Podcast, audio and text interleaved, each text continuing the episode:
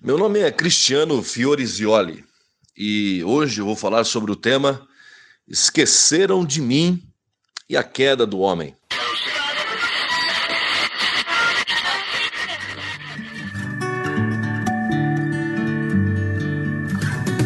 Você está ouvindo da Crentaços Produções Subversivas.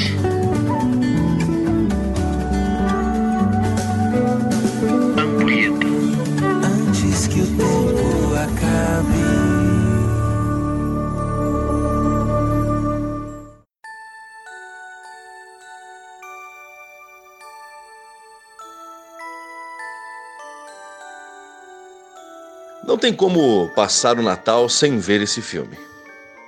É um dos meus rituais particulares de finais de ano. Ele é mágico. Toda aquela decoração natalina é sensacional. A neve, as roupas, aquela trilha sonora. Esqueceram de Mim é um filme de 1990 que tem como principal ator Macaulay Culkin no papel de Kevin McAllister. Um menino de 8 anos que se vê sozinho em casa durante as festas natalinas. A família McAllister vai para Paris e estão todos reunidos na casa do Kevin para os preparativos. Todos estão ali naquela harmonia de família. Correria, primos brigando, ah, pizza e o tio gente boa, entre aspas. Chega uma hora que Kevin briga com a família e pede independência. Gostaria de acordar no outro dia e ter a família toda desaparecida. Aquela harmonia para ele já não servia. O desejo de Kevin se realiza e a família vai viajar e na correria se esquecem do menino. Quando ele acorda e percebe isso, faz festa, grita pela casa, corre, desce de trenó pelas escadas, enfim, se sente livre.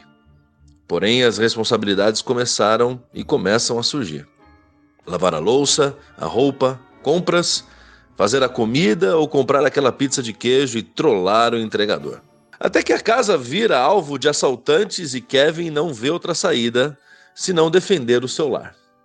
Kevin não só defende o seu lar, como também acaba ajudando na prisão dos bandidos molhados.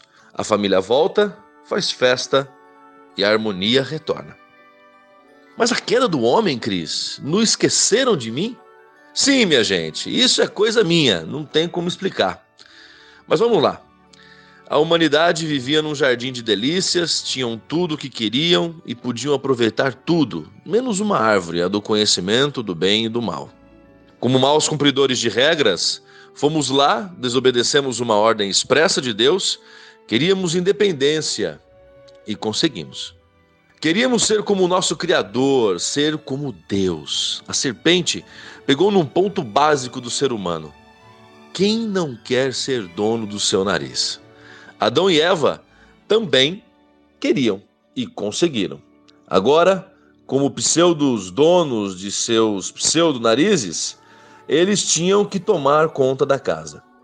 Tinham que ah, sair para comer, tinham que suar para comer. Estavam nus, com vergonha, e então nada justo que ter roupas. E você acha mesmo que a serpente parou por ali? Até hoje, ela nos enche a paciência com tentações e palavras doces para nos afastar da harmonia do jardim. E mais, no filme tem um velhinho que é chamado de assassino. Era vizinho ali da casa dos McAllister. O Kevin tinha terror só de olhar para ele. Eles acabam se conhecendo melhor na igreja, onde a netinha do velhinho está ensaiando para a apresentação de Natal, que ele não iria poder ver por conta de uma briga com o filho, pai da menina. Kevin, já sentindo saudade da família, diz ao velhinho para ele tentar se reconciliar com seu filho, afinal, era Natal. Os bandidos molhados não conseguem êxito na tentativa de roubarem a casa porque Kevin entendeu que ele precisa cuidar dela. Enquanto a família não volta, a casa é de responsabilidade dele. Enquanto a Trindade não vem para julgar, é nossa responsabilidade deixar a casa em ordem, mesmo que ladrões estejam tentando arruinar com ela. Essa casa pode ser sua vida, sua família, ou até mesmo, e essa é a que eu mais gosto de pensar, pode ser a terra. Gosto de pensar que esqueceram de mim, mesmo não tendo essa intenção, me ensina a cuidar da terra, antes que a família santa, a Trindade, volte e a encontre, pelo menos em parte, em ordem. No final, a família volta à festa, os bandidos são presos e Kevin olha pela janela aquele velhinho, abraçado com a sua netinha, o seu filho e Nora juntos com ele. O equilíbrio não é só em sua casa. Alcançou o próximo, alcançou também quem precisava. A verdade é que a harmonia só é harmonia se for comunitária. Caso contrário, é apenas um bem-estar próprio às custas do mal-estar do outro.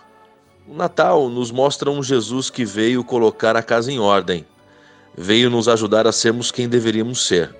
Descobrimos que independência é morte.